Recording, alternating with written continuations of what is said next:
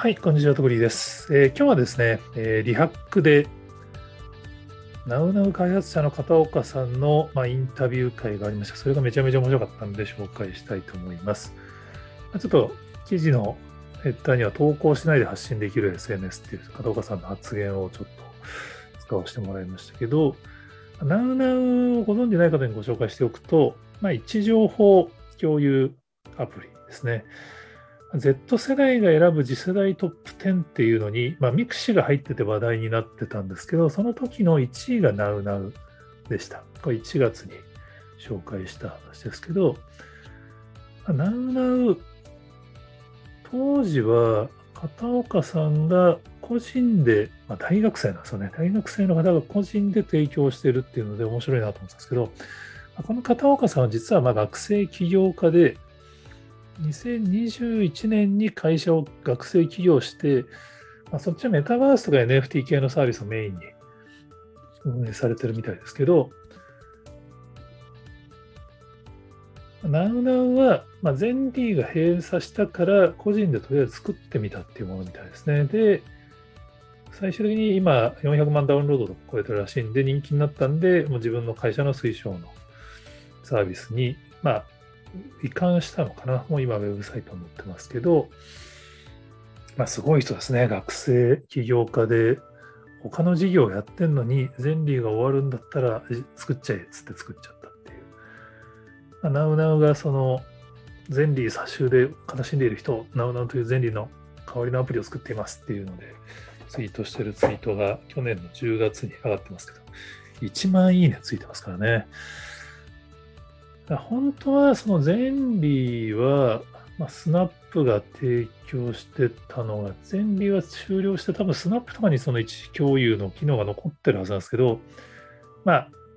日本人はやっぱりゼンリー単体で使ってる人が多かったから、日本人向けのナウナウが出てきたことによって、実はナウナウがそこを全部持ってったっていう感じなんですかね。今、学生の間ではナウナウが非常に人気で、だからこそ、Z 世代が選ぶ次世代 SNS トップ10の1位にナウナウが入ってたですけど、まあ、位置情報アプリが何で流行るかはなんとなく、まあ、想像はできてたんですけど、この片岡さんがこのリハックで高橋さん相手に語っている話がめちゃめちゃ腹落ちします。まあ、これ動画をね、見てもらうのが一番早いと思うんですけど、まあ、要は若い世代からすると、その、まあ、既存の SNS は親が来るから使いたくなくなるっていうのは、これはその Facebook とかでよく言われ言われていた親に見られるのが気持ち悪いみたいな発言も連発してるんですけど、もう一個面白いなと思ったのは、その、投稿っていうもののそのハードルが高くなってるって話なんですよね。発信したいけど、何人にも見られるのは気持ち悪いって、ここが結構ね、すごいポイントな気がします。だからこそ投稿しないで発信できる SNS が必要なんだみたいな文脈ですね。そのまあ、僕みたいな昭和世代の、まあ、あの、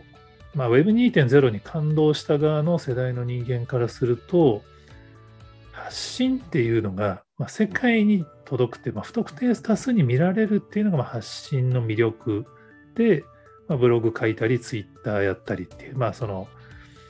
基本的にオープンな場所に自分の投稿をすることによって大勢の人たちとつながるっていうのが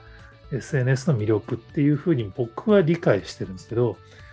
でも Z 世代からすると逆なんですよね。そのそういうも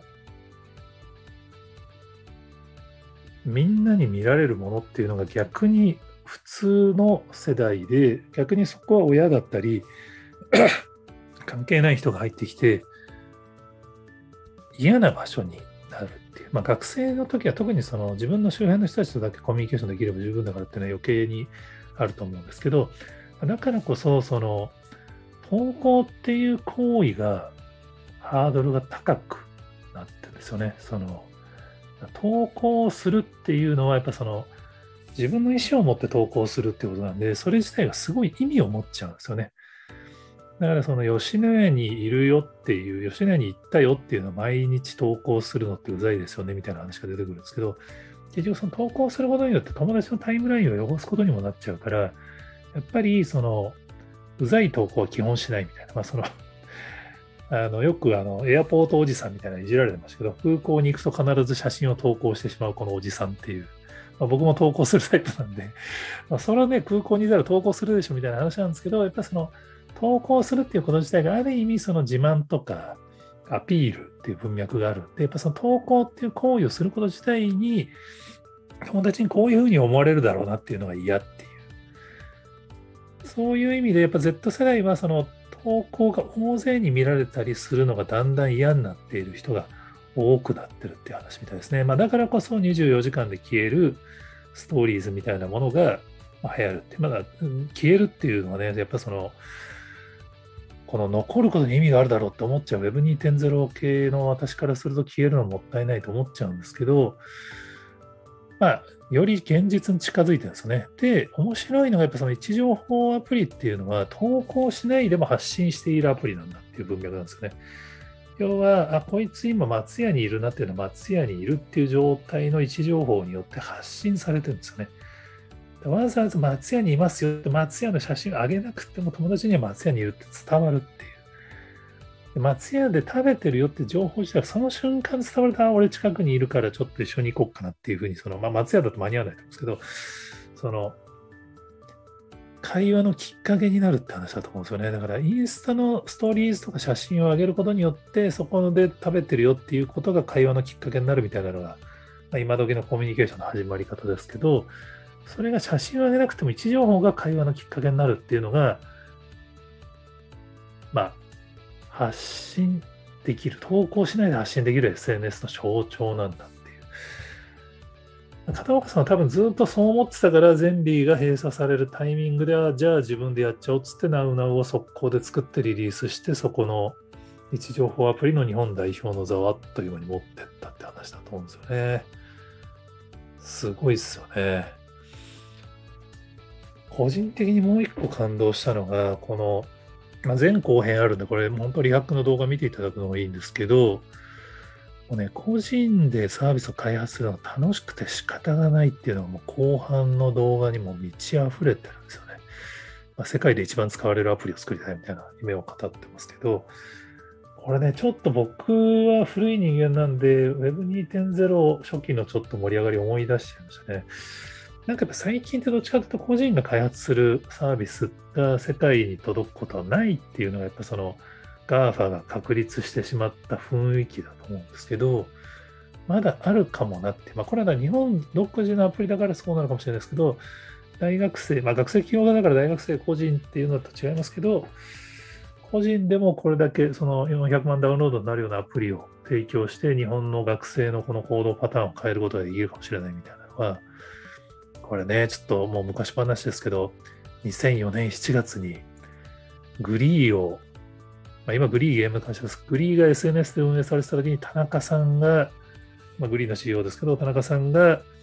楽天の社員で個人で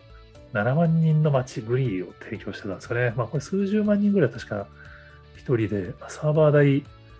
赤字で運営してるみたいなすごい印象的でしたけど、これも本当田中さんはもう楽しいからそれでいいんですみたいなノリだったんですよね。本当、このインタビューとかに衝撃を受けて僕はいわゆる7677世代の追っかけになったんですけど、なんかそういう時にはなんかこう個人がでかいことやれそうな雰囲気が、最近はなんかその GAFA によるこう、河川状態でなくなってるなと思ってたんですけど、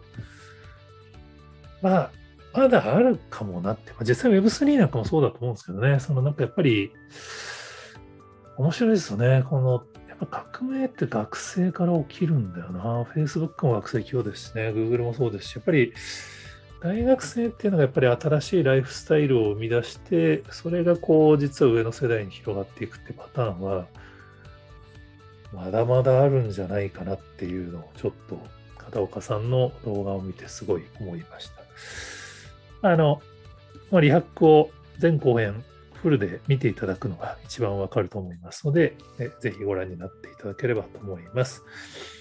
他にもこんな話してますよっていうのをご存知でしたら、ぜひコメントやツイッターで教えていただけると幸いです。今日もありがとうございます。